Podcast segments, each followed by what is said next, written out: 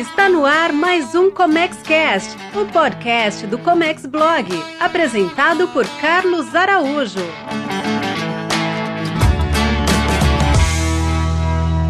Olá, seja muito bem-vindo, seja muito bem-vindo. Eu sou Carlos Araújo e este é o Comex Blog, na nossa geração de conteúdo para o comércio exterior. E o meu convidado de hoje é alguém muito especial, alguém que a gente já está há algum tempo para gravar esse conteúdo, que é o professor Walter Tomás Júnior e que é, além de consultor, um entusiasta do programa OEA. Tudo bem, Walter? Tudo bem, Araújo. Boa tarde. Muito obrigado pelo convite.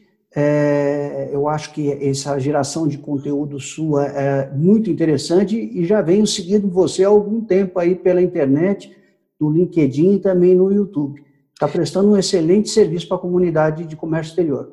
Muito obrigado, Walter. A gente quer mesmo gerar conteúdo e ainda mais em um momento em que as transmissões são muito baratas, eu costumo dizer que é de graça, é, dá o nosso tempo para levar conteúdo e quem já esteve, quem está no banco da universidade precisa ter esses conteúdos de quem está do lado de cá na prática e quem se propõe a gerar esse conteúdo, na verdade, gente, eles acham que a gente ensina, mas a gente aprende muito mais do que ensina, né?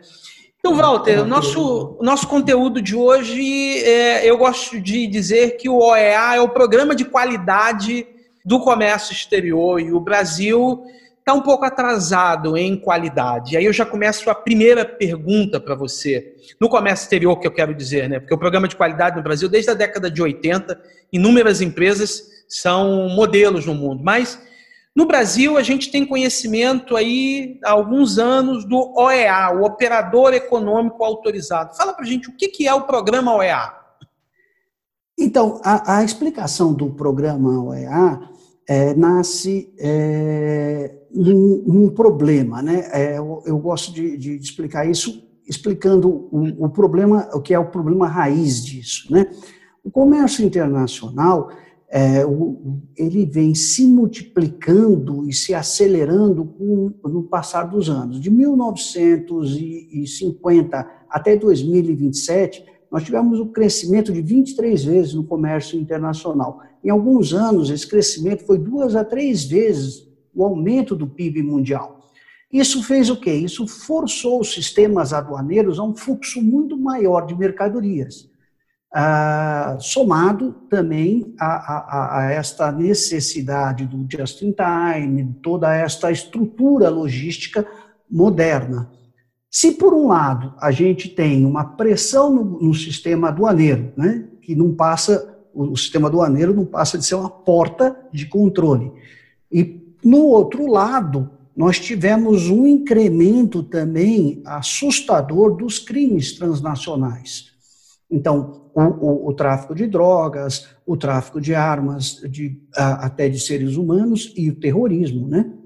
Ah, esses crimes, eles se camuflam no comércio internacional para conseguir completar a sua cadeia logística. Ah, e aí você criou um antagonismo, uma situação que exige soluções novas.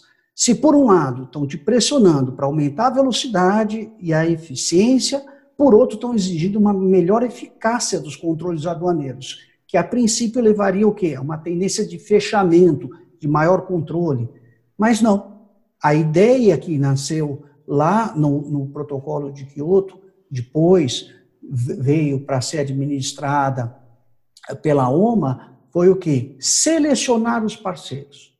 Então, eu vou buscar, dentro dos intervenientes de comércio exterior, os que aceitam passar por um processo de qualidade, como você citou muito bem, e esses que são, é, então, credenciados nesse processo de qualidade, que determina um baixo risco aduaneiro, esses recebem um passe livre, uma carteirinha verde, para aí esses saem da fila e me dão condição, como aduana, de verificar os outros, os que são de alto risco ou de risco desconhecido. E quando a gente fala em risco, qualquer risco desconhecido tem que ser automaticamente levado para a condição de alto risco. Uh, no Brasil, uh, o comércio exterior, de uma forma geral, principalmente a importação, inverte a lógica. Você é culpado até que você prove o contrário, né? Então, a, a relação do, do, do, brasileiro com as suas entidades fiscalizadoras sempre foi essa. E, e, e quando você é, é, gentilmente me apresentou aí como um entusiasta do, do, do programa OEA, o meu grande entusiasmo é ver uma mudança de, de paradigma, né? Porque o, o programa OEA parte da lógica de que se eu seleciono, eu eu tenho uma parceria entre o setor público e o setor privado. Então, o que eu vou fazer como aduana? Eu vou te transferir do setor público uma série de obrigações fiscalizatórias. Você vai autogerir o seu risco, você vai se autofiscalizar. Em contrapartida, eu te dou uma passagem livre, porque você é meu parceiro. Você está trabalhando comigo para cumprir não só as obrigações tributárias e aduaneiras na vertente do OEA conformidade, como a segurança da cadeia logística internacional no OEA segurança. Então, olha que bacana, existe aí um compartilhamento de responsabilidades entre o setor público e o setor privado. E a aduana também é, é, mundial chegou nesta, a, a, a, nesta conclusão, não só pela in, é, da, vamos dizer, a inviabilidade do modelo anterior, mas também porque, com os anos, as empresas têm adotado programas de compliance cada vez mais estruturados. Então, é, é, é, é muito difícil que o ente fiscalizador, federal, estadual, municipal, chegue, às vezes, para encontrar, o, pode encontrar eventualmente um, um erro culposo, né? Mas não vai encontrar numa grande organização, ou uma organização, melhor dizendo, porque o programa não separa por grande ou pequeno, mas numa organização que esteja bem estruturada, que tenha um compliance, não vai encontrar é, é, é, é erros que se tenham uma característica dolosa. Então, é uma coisa bem mais simples, quer dizer, o próprio agente já trabalha com um nível de, de autogestão, de autorregulamentação, né, de gestão dos seus riscos, que é acima do que a fiscalização do Estado pode fazer. E para que, que eu vou, então, é, é, como diziam os antigos, gastar boa vela com, com mal de fundo? Aquele é um bom contribuinte. Ele é um bom contribuinte. Eu não tenho que gastar, eu tenho que ir atrás, certo? De, do, do, dos que são de alto risco. Eu não tenho braço para isso. Então, toda vez que eu paro um contribuinte desse, eu estou perdendo tempo, eu estou gastando munição com quem eu não devo. Você falou do, do, do não divide por tamanho ou por é, padrão.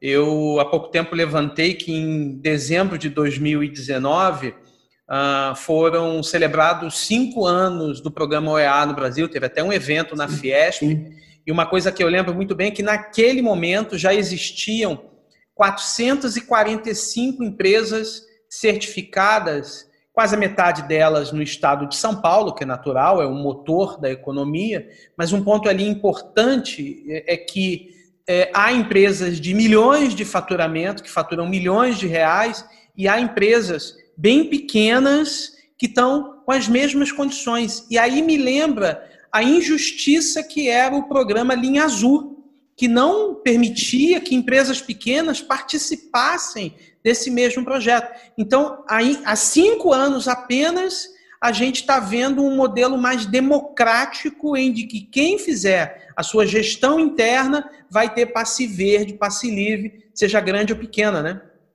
Então, Araújo, é, é, é, esse, esse acho que é outra coisa que me entusiasma muito, é esta, é, você usou o termo, é a maneira democrática como o programa está feito. Não importa o tamanho da sua empresa.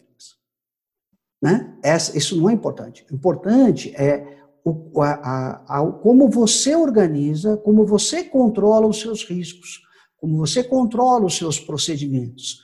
Então, o importante é como a empresa se autogere, como ela cuida de si mesma.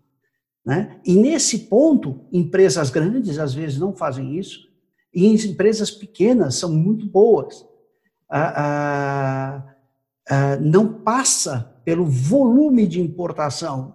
Uh, eu já tive aí algumas discussões com colegas consultores que são oriundos né, do Linha Azul, que eu entendo o Linha Azul uh, fracassou, certo? Porque de um universo de 44 mil importadores e exportadores, aproximadamente, você ter menos de 50 ou, ou, ou próximo de 50 ali no, no linha azul já demonstra fracasso. Eu chutava né? 100, 100 empresas no máximo. Eu é, chutava 100, não e, era nem isso. Mas a participação dessas empresas, é, é, apesar de ser uma participação significativa, ainda não chega né, no que o OEA está se propondo. Né? OEA está com 25% já do comércio exterior brasileiro, como já nas mãos de intervenientes OEA, e se propõe é, é, até 2022 a, fala, a em 50%. Né? Então, é, é, é, um programa muito mais abrangente. E o, o, o, Linha Azul, uma linha de corte dele, que eu acho que era extremamente injusta, era estabelecer mínimo de, de, de, de valor de importação, né, de movimentação de processos, além de ser um programa extremamente invasivo, porque você tinha que é, é, é colocar softwares de controle é, para que a, aduana, a, a, Receita Federal controlasse as suas operações fiscais o, o OEA tem uma coisa muito interessante é, é, que eu chego, falo sempre para as pessoas. É, no dia em que você, a Receita vier fazer a validação da sua empresa, duas pessoas você pode dispensar. A área fiscal e a área contábil, porque eles não querem saber disso. Eles querem saber de, dos compromissos aduaneiros e tributários e, no caso da exportação, de segurança da cadeia logística. Ninguém vai aí para dentro da sua empresa para esmiuçar a contabilidade, para ir atrás de lançamento. Até porque é a, receita, a, Receita, já tem isso nas DCTFs, pede, se integra, tudo, está tudo lá.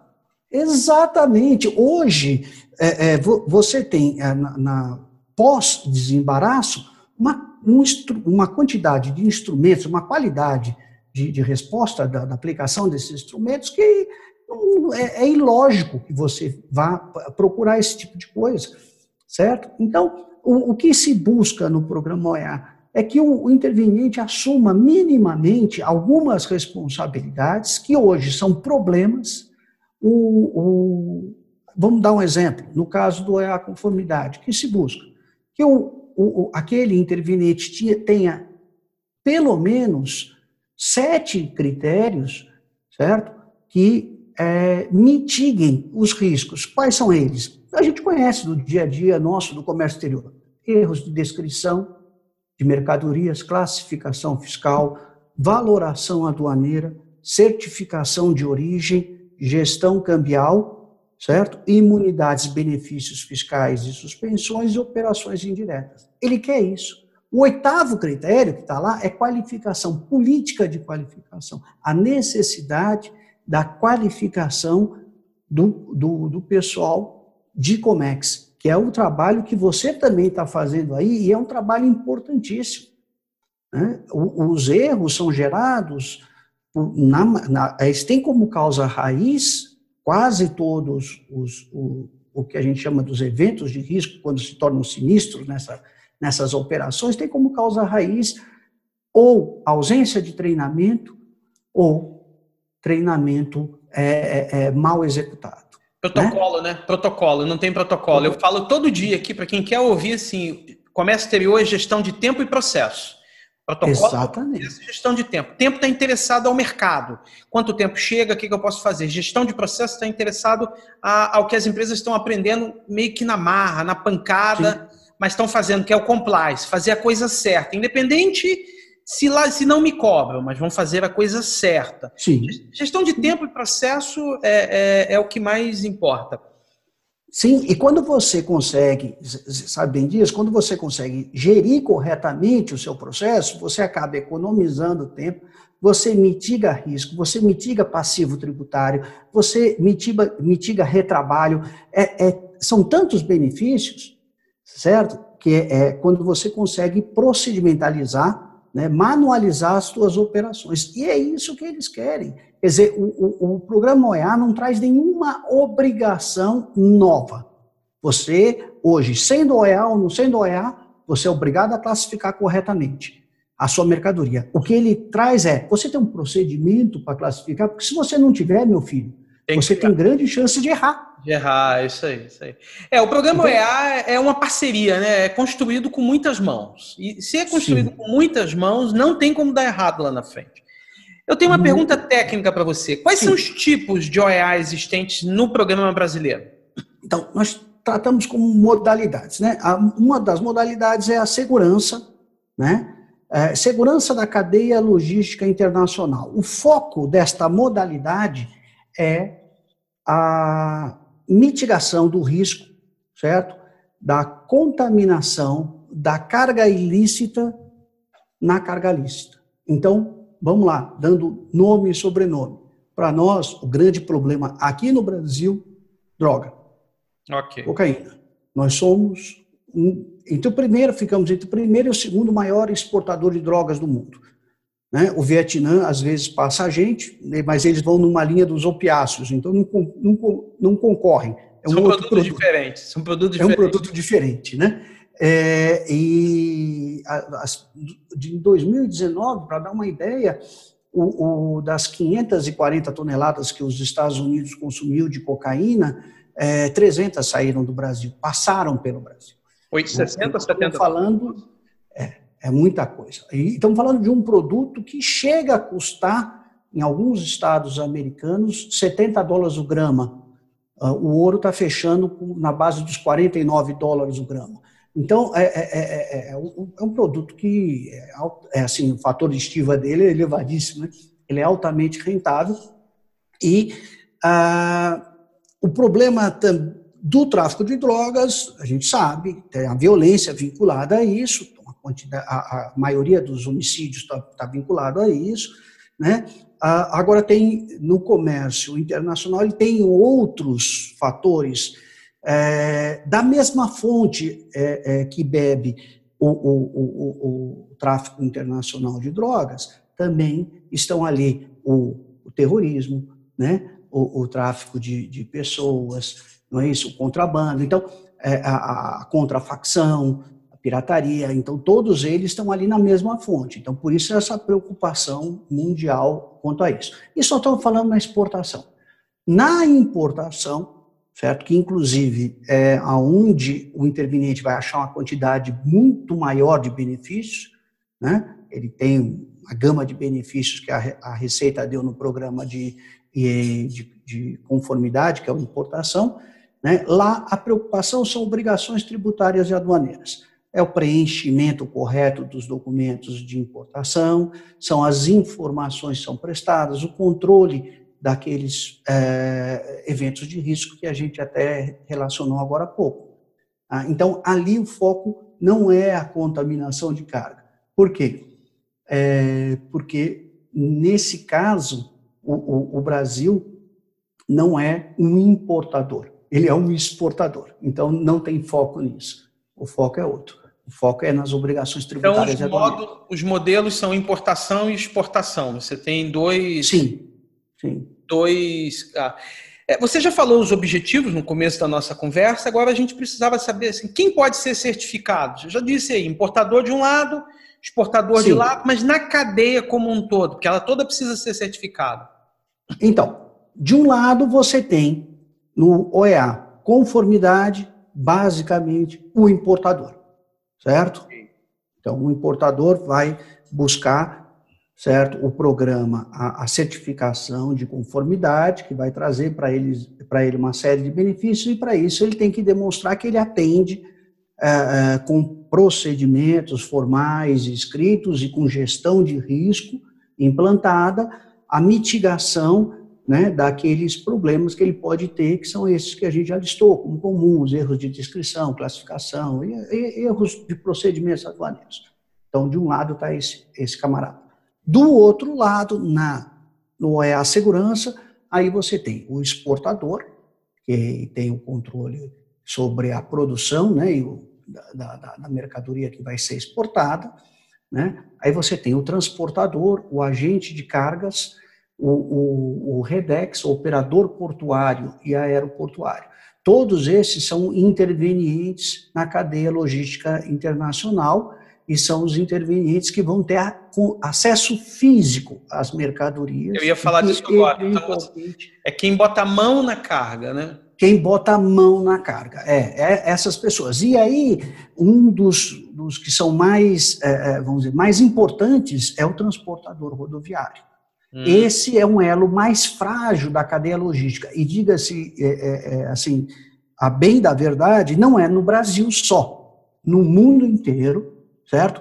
É um setor bastante fragmentado e, e é onde, na operação logística, é onde você tem a maior, a maior possibilidade de camuflar, eventualmente, uma mercadoria ilícita junto com a mercadoria lícita. Qualquer transporte, rodoviário, balsa, ferroviário, tudo está num único modelo. Sim, está, são todos eles classificados como transportadores, desde que ele esteja, faça parte, né, tenha, atue nesta é, cadeia logística internacional, ele é elegível ao programa, certo? E tem que buscar né, mitigar os riscos desta operação. E, e, eu tenho que dizer uma coisa, assim, Araújo, alguns procedimentos e, e que o programa determina como obrigatórios são de uma simplicidade que você até fica imaginando, puxa, como é que alguém opera sem isso, né? É. Ainda mais no é Brasil. É o óbvio, né? É o óbvio, né? É o óbvio, quer dizer, então o programa Segurança da Informação, aí ele pergunta, puxa, você tem um, é, você tem um firewall e um, é, e um antivírus? Pelo amor de Deus, se você não tem, é bom você instalar independente do programa OEA, não é isso? Quer dizer, você tem controle de acesso das suas instalações? Tem que ter, né? Eu não sei, é, você se, tem... eu não sei se é verdade ou não, mas eu escutei dizer que um dos critérios lá dentre os vários é que o certificado digital, que é tão importante para a gente no dia a dia no comércio exterior, é, tem gente que só usa o A1 e sai colocando em tudo quanto é máquina. A parte que a segurança mesmo está no token, com senha que você deve colocar. Tem muita gente que não se preocupa com isso, né? Bota o A1 em qualquer lugar aí e passa, né? Então, é, é, eu te diria assim que ele não chega a ser tão específico, tá? Ele não chega a ser tão específico, mas eu vou, vou dizer, quando ele fala de segurança da, dos sistemas informatizados, a preocupação é que os acessos sejam feitos com senha, que essa senha seja individual, eu sempre brinco, né? Você não pega, escreve na, na parede lá, ou a senha do Bradesco essa semana é tal. Como a sua senha é. pessoal de acesso aos sistemas informatizados não fica disponibilizada, né? Então a senha tem que ser pessoal, né? E, e, e, e tem que ter uma política de renovação, ou seja, a cada dois, três meses ela tem uma, uma renovação. Além disso, eles perguntam muito, é, muito não, mas também se preocupam com o backup, com a segurança daquela informação, não é? Puxa, caiu um raio, eu perdi os últimos cinco anos aqui, três anos de operação, né? E, a gente tem celular, tira foto, grava vídeo. A Apple nos oferece por R$ 3,50 por mês 50 gigas de backup, que é só dar um comando aqui e faz tudo sozinho. É. E tem muita gente que só vai contratar isso depois que perdeu tudo, né? É, é, exatamente, exatamente. Então, o, o, o que eles querem ter é a rastreabilidade das operações. É, é, por quê? Porque no caso do, um incidente, né, aconteceu, né, vamos, vamos pensar aqui em dois casos, em dois exemplos. No conformidade, eu errei uma classificação fiscal, isso quer dizer que, puxa, eu não, não sou mais confiável, não sou mais. De, não, o importante não é isso, o importante é o que você fez com aquele erro. Você pegou aquele erro de classificação fiscal e falou: ah, aconteceu uma vez só, deixa para lá. Resposta errada. Aconteceu, eu vou verificar por que aconteceu, vou no meu processo para ver se não é um erro de processo e vou implantar novas medidas de controle para que aquele erro não se repita. Vamos pensar do lado uh, do OEA segurança. Aconteceu que uma carga uh, minha, né, que eu, ou que eu estava transportando, ou que eu exportei, né, que ela ou que estava no meu armazém foi contaminada por droga. Então isso me torna inelegível, banido do programa OEA, lógico, eu não tenho, é, se não houve dolo meu, não há que se discutir isso. O que eu tenho que fazer é o quê? Verificar aonde foi essa falha. Essa falha é minha, é do meu procedimento, então eu vou aproveitar aquele incidente para melhorar a qualidade do meu procedimento, né? E aí, se você me permitir, Araújo, eu queria até dar um exemplo. Outro claro. dia eu estava conversando com um aluno meu, que é de uma grande rede aí de supermercados, e ele, e, ele contou uma situação em que eles têm, numa doca, espaço para colocar dois, uh, dois, dois ciders, né? E, e um cider estava vazio, o outro estava sendo descarregado né, com, com aquela paletadeira. Alguém viu o caminhão vazio e avisou de lá, motorista, pode ir embora, pode sair da doca. Bom, saíram os dois, né? Nossa. Saiu o vazio e o outro. E, e, aí o camarada se machucou, porque caiu de cima do caminhão com a paletadeira, foi uma, uma loucura. Eles voltaram para o procedimento e falaram, olha, agora vai funcionar assim, eu fico com a chave do caminhão dos dois. Só entrego quando o cara está autorizado, de fato, a sair para não sair o caminhão errado. Então, essa que é a lógica. Né? Você não vai dizer, puxa, mas aconteceu, mas foi uma coincidência. Não, não. Vamos trabalhar, vamos trabalhar em cima processo. do incidente para melhorar o processo.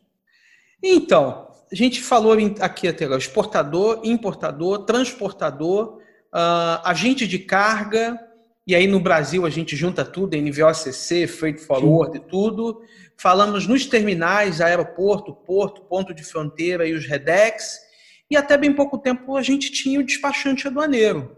Mas não tem mais. E essa figura assim tão importante, sui generis no Brasil, porque no Brasil a figura do despachante aduaneiro é pessoa física, e o OEA, até onde eu sei, em lugar nenhum uh, uh, uh, qualifica, quer dizer, você é elegível, é sempre a pessoa jurídica. a saída do despachante aduaneiro me causou surpresa. Para você também? Sim, causou surpresa e eu quero te trazer aqui uma, uma informação de, de assim, é, que eu acho que é bastante alentadora.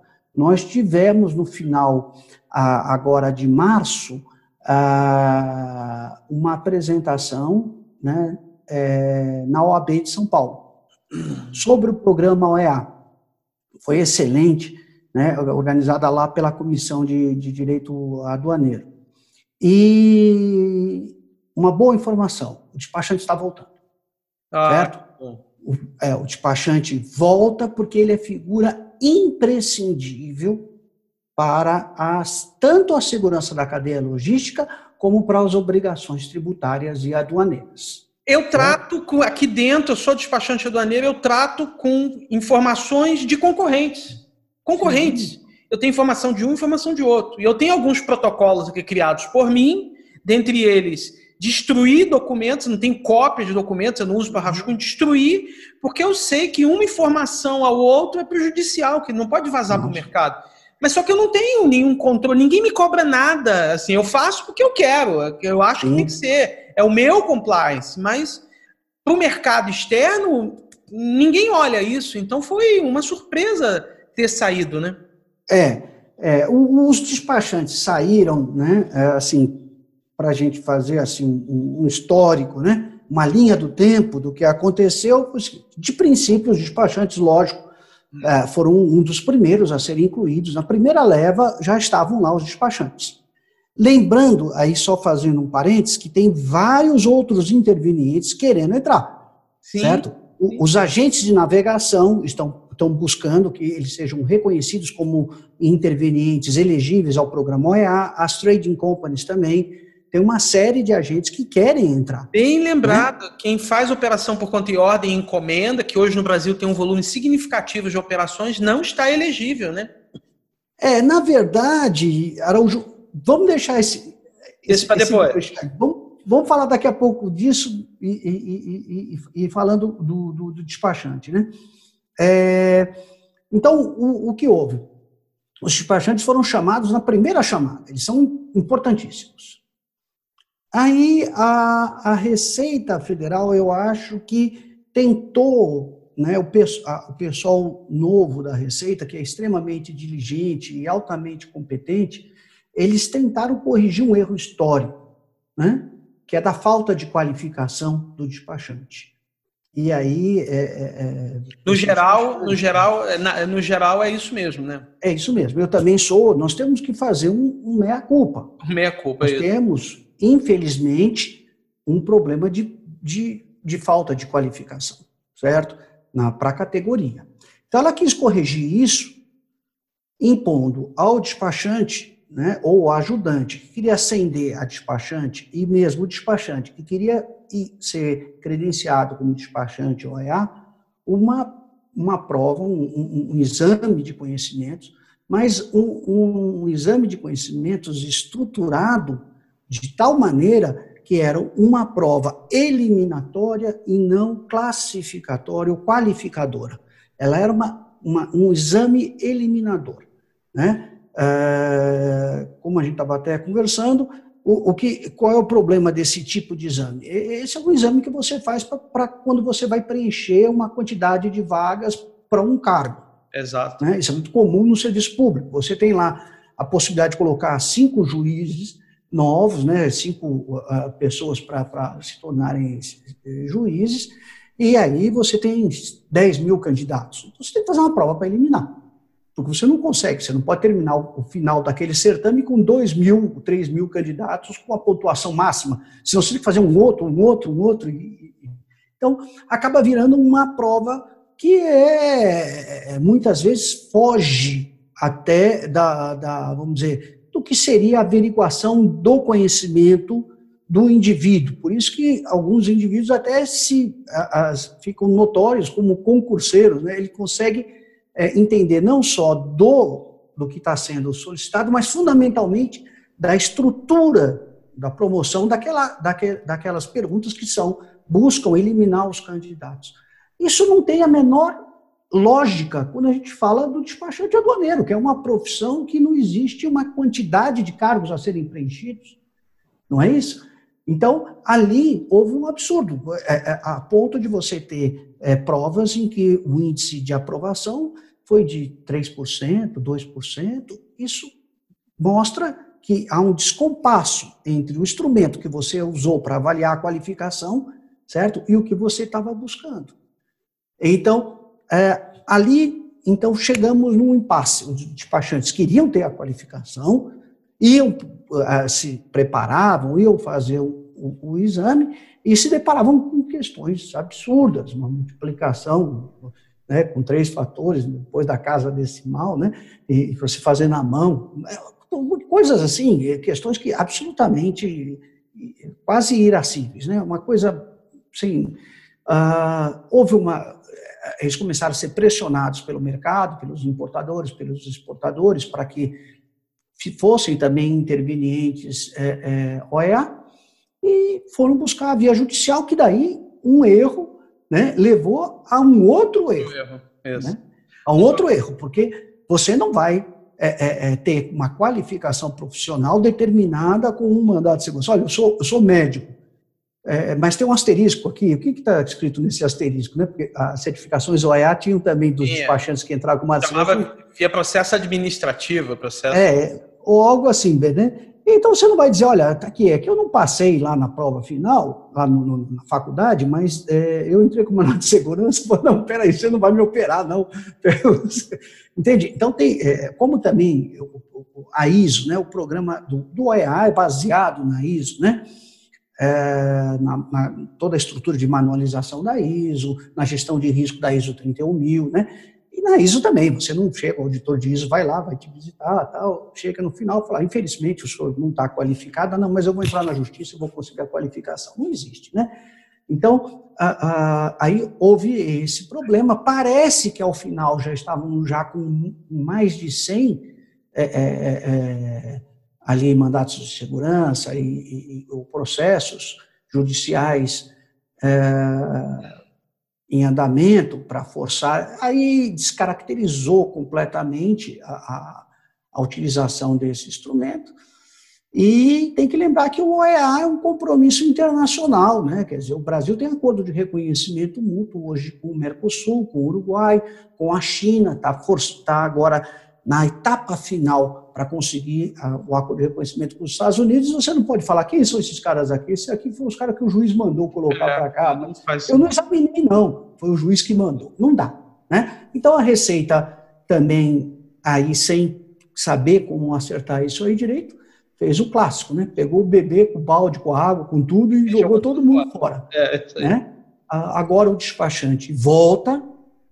Eu gostaria muito, é, é, sei que e, e, o exame não deve ser aplicado mais, aquele exame não deve ser aplicado. O, o, o exame do, do ajudante, do ADA, para ser despachante, sim, mas do despachante para ser despachante OEA, não, esse exame não deve ser aplicado.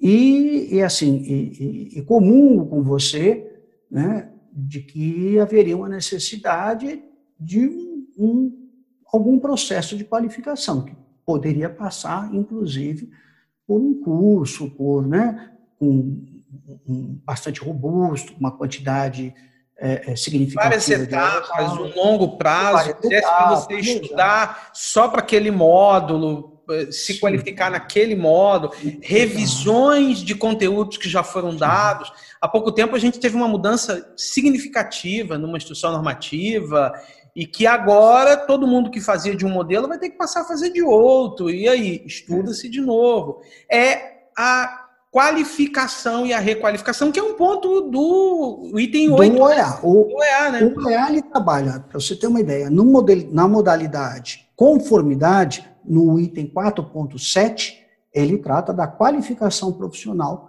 e fala da política de qualificação.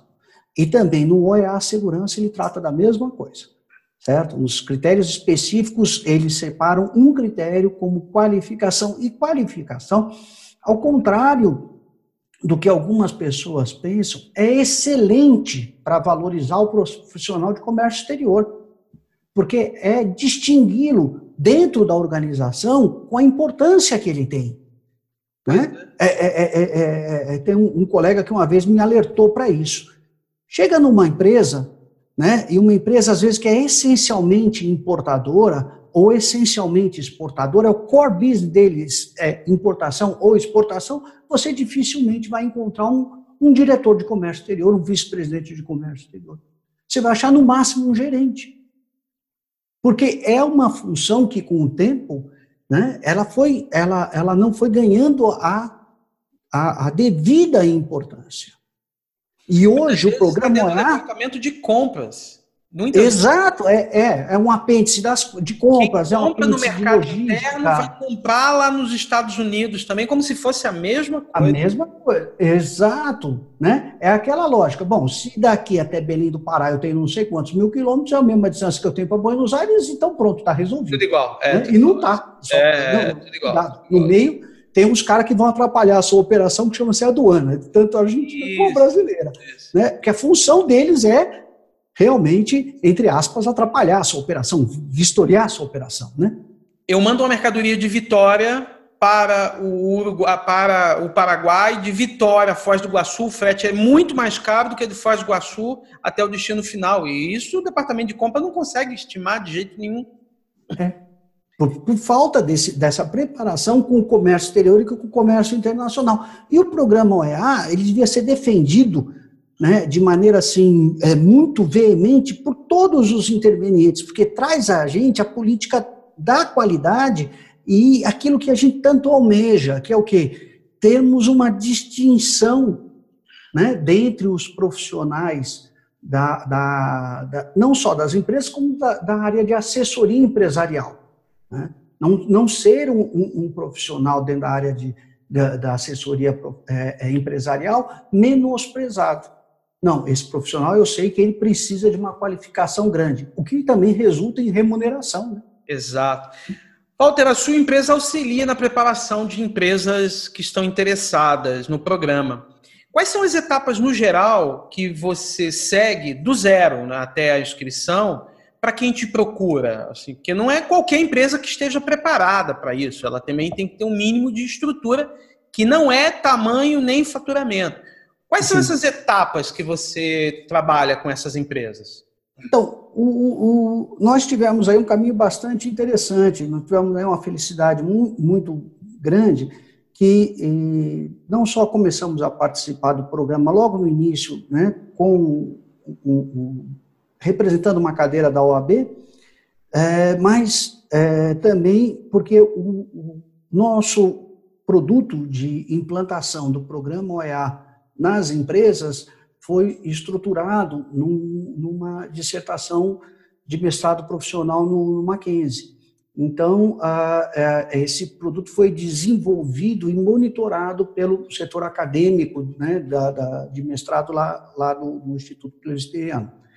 Nesse sentido, é, nós fomos assim muito forçados a, criar um procedimento encadeado né, e, e, e sistêmico. Né? Então, nós temos quatro etapas. A primeira etapa é, que eu considero como uma das etapas mais importantes da implementação do OEA, é a, a etapa que a, gente chama de uh, qualificação. Nesta etapa de qualificação, certo, ou de capacitações, a gente então estrutura né, uma, uma trilha de aprendizado e uma quantidade de horas de treinamento. Então, nós vamos treinar todo todo mundo da empresa que é envolvido nas, naquelas operações, naqueles riscos, para que cada um saiba exatamente do que está tratando, né? Para que e aí sim a gente seguir para o passo dois, né? Mas pra você ter uma ideia, esse programa nós começamos com oito horas de treinamento e hoje ele tem 24 horas de treinamento. Triplicou. É, é, é bastante robusto né? E, e, já, já vimos que se você não tiver bastante robustez de conteúdo, né, você realmente tem problema para seguir adiante. Na segunda etapa, uh, é a etapa em que você vê a, a procedimentalização, certo? Então, nós chamamos de validação dos procedimentos. É verificar os procedimentos que foram, que a empresa tem, porque um outro, uma outra coisa que às vezes as empresas se enganam, Araújo, é eu não tenho procedimento. Você tem, sim. Com certeza você tem. Você está importando, você está exportando. Você tem um. Pode não estar tá escrito, pode não estar tá formalizado, mas você tem uma maneira de fazer. Então, nós vamos pegar os objetivos do programa e requisitos do programa OEA e cotejar para gerar ou mesmo é, melhorar aqueles procedimentos que a empresa tem, certo? E essa etapa é uma etapa que a gente gasta aí uns quase de, de 40% a 60% do tempo de implantação do projeto. Né? Depois, na terceira etapa, nós aí sim começamos o preenchimento do questionário de autoavaliação junto com a empresa num modelo, num, num, software de rascunho que a gente tem, né? Ele fica na, na Azure da Microsoft, fica num, hospedado lá por uma questão de segurança. Então, lá você tem todo um apoio, uma ferramenta de apoio, inclusive para a gestão do processo de implementação, está tudo estruturado lá. E depois, uma, uma coisa que a gente também faz e, e tem se provado bastante útil é uma, um estressamento do procedimento, uma revisão do que foi feito. Então, um dos consultores nossos, que não participou da implantação, vai na empresa para verificar, como se fosse uma simulação da visita de validação da Receita Federal e identificar possíveis falhas na implementação. Né? Apesar disso dar um, umas brigas internas né, lá dentro, lá com a gente, é, muito boas e produtivas, mas é, é, é isso acaba depurando o, o processo. Ele é o auditor então, externo de vocês, né? Ele não está enviesado, não está nada. Ele é o auditor externo. Exatamente. É, é, exatamente. É, é, é a, a, o, o, que a gente. A, a, ideia nossa é ele não pode ter participado, ele não pode ter ido na empresa, ele vai, como se for pela primeira vez, e vai fazer uma análise, então, já com um certo distanciamento, né? E ele pode criticar vocês ou o cliente. Sim, ele vai fazer um relatório na linha uh, do que a gente tem vamos supor, na, na certificação BASC, na, na, na, mesmo na CTPAT, que são congêneres, né? E ele vai fazer um relatório de achados. Então, ele vai e, vai atribuir a eles critérios de não conformidade maior, menor, né, oportunidade de melhorias, e gerar um mapa de risco. Né? Dentro da estrutura da, da ISO 31000. E ali fica mais fácil, então, da gente examinar junto com o cliente, ele pegar aquela, aquela, aquela lógica, ver o que ele tem, se ele precisa estruturar, né? E, e aí tocar a, a, o pedido para a Receita Federal. Né? E entre o protocolo e o fim, considera o que? Um ano? Bom, então vamos lá. A, da nossa parte, né, que é do início da, do, da implementação do programa, né, da, da primeira reunião, né, que a gente chama que é uma reunião de kickoff, até entregar o pedido na Receita Federal, nós temos como meta e temos vários milestones distribuídos ao longo desse projeto.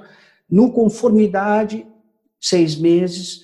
No segurança, quatro meses. Certo?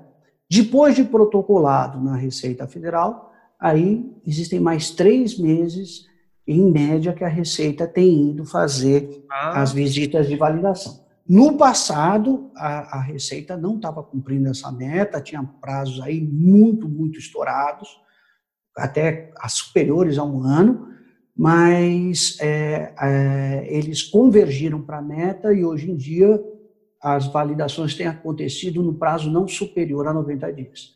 Aí tem a visita de validação da, da fiscalização e aí a conclusão. Uma outra coisa também muito interessante e vai dentro dessa linha não só, é, vamos dizer assim, uh, da parceria, mas uma coisa assim muito clara e, e, e, democrática, é que na visita de validação, o auditor já chega para você e fala, no final do dia, dentro da sua empresa, você foi credenciado, você tem condições, ou infelizmente, olha, eu achei isso, isso, isso, isso. E você, nesse momento, Instantâneo, na hora. É instantâneo. O resultado, você não fica algo. Não, eu vou lhe dizer, olha, é essa situação aqui. Tá certo? Ele seguiu então, todo é muito, bacana, desenhado. É muito bom de ver, porque é, é, é ali não, não, não tem assim, sabe, Araújo, não tem é, é, uma, uma coisa em que o fisco está de um lado e o contribuinte está do outro. Não. Certo? Os dois estão juntos buscando soluções para que a empresa possa atingir os, os índices de compliance necessários para o programa. Eu sempre digo e insisto nisso, a Receita quer que você seja OEA. Ela, ela quer, ela busca isso, ela está querendo estabelecer parceiros confiáveis, ela precisa de parceiros confiáveis. Aí, para isso, Walter, eu tenho que chegar ao ponto de ser 100% seguro, zero risco. Não existe zero risco. Pelo amor de Deus. Zero risco é você não operar. Você é sempre vai nada. operar. É, risco. Zero risco é não fazer nada.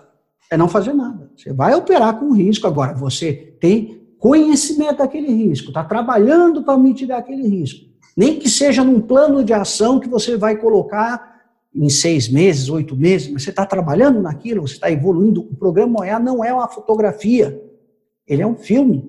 É isso que a Receita quer ver. Você está cuidando Boa, boa essa. A gente já falou em vários insights aqui. Programa de parcerias, mãos dadas, não é uma fotografia, é um filme. Interessante. É um filme, é um filme. Então não adianta você estar tá super bem arrumadinho no dia da visita de validação, não. Depois disso, você vai continuar com o programa, com o monitoramento. Com... E, e, e outra coisa também, foge, não é, passa longe daquela fiscalização que é policialesca, de não existe isso de no final da visita de validação gente dá um auto de infração, isso não acontece. No final, a resposta é binária. Olha, o senhor foi aceito, ou infelizmente nesse momento você não foi aceito. Olha, daqui a seis meses você, é, você reapresenta, né? se reestruture e reapresente. Nós vamos ter muita satisfação de trazê-lo aqui para o programa. É isso, é bem simples. Walter, uma aula que você nos deu. Muito obrigado por essa gentileza de conversar com a gente. Eu é que agradeço a oportunidade de falar para é, para você, né, e, e, e para todo o pessoal da sua audiência, e, e me coloco à disposição. E este ano, quiser... se Deus quiser, vamos entrar nessa cadeia de novo, né? Não, eu estou botando esse ano, mas é por mim, não é, não é por você. Mas assim, não, não, não. Eu, eu, eu, eu te digo que o meu sentimento é, é que, de fato, vai ser esse ano. Inclusive, a, a Araújo, É, isso depende de um, um, marco legal que, pelo que eu sei, já está na Casa Civil. Né? É que nos últimos meses e pouco... O momento está complicado, né? Está qualquer... complicado. Mas a ideia é, são duas, são, são algumas coisas que vão acontecer juntas. A volta do despachante aduaneiro, o diferimento dos tributos federais, certo? Que é o pagamento no vigésimo dia do mês subsequente, e também, é lógico, a possibilidade de exclusão do, do operador OEA que não adimplir com os pagamentos na data correta, certo? Então, eles vão lançar o benefício, uma forma de, de controle desse benefício. Essas três coisas é, é, é, é devem sair juntas e devem sair este ano, sim. Este ano, os despachantes, essa figura tão importante para o comércio exterior, certo? Reassumem a sua posição de, de, dentro do programa OEA brasileiro. Walter, muito obrigado por essa gentileza. Fico muito feliz por isso. Muito obrigado mesmo, tá? Obrigado, Roger. E você que ficou aqui até agora, ó, obrigado. Assim, a gente teve uma aula aqui sobre o EA. Se tiver alguma dúvida, aqui embaixo tem um link para você nos inscrever, nos inscreva. Se ainda não é assinante do canal, faça isso agora, em qualquer canto dessa tela está aparecendo. Se estiver ouvindo pelo podcast, qualquer aplicativo que seja, assine que toda semana tem conteúdo novo. Uma aula como essa que o Walter acabou de nos dar. Do mais, forte abraço e até um próximo conteúdo. Até mais. Obrigado. Você ouviu o ComexCast, o podcast do Comex Blog, com Carlos Araújo. Oferecimento comexblog.com.br.